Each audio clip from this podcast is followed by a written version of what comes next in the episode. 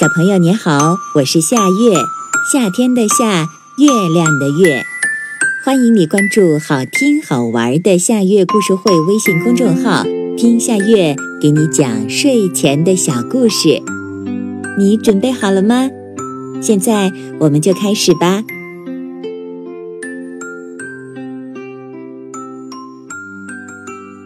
老鼠开会。在一所房子里生活着一群老鼠，他们的生活无忧无虑。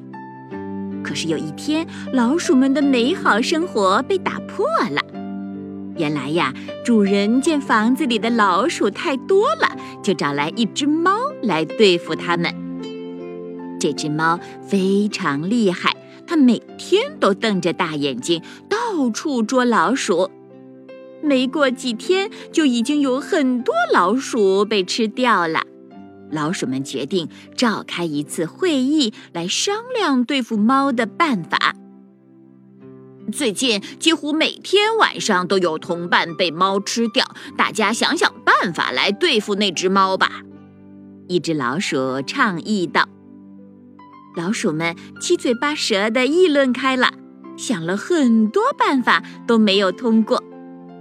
最后一只小老鼠说：“我有一个好主意，我们把铃铛挂在猫的脖子上就行了。”“对呀，这样只要听到铃铛一响，就知道是猫来了。”“真是个好主意！”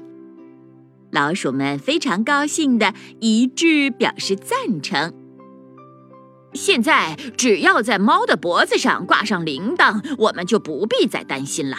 可是要由谁去给可怕的猫挂上铃铛呢？哦，我怕我不要，我也不行。老鼠们纷纷退缩了，谁也不敢去把铃铛给猫挂上。最后，这个好办法也没有得到实行。小朋友。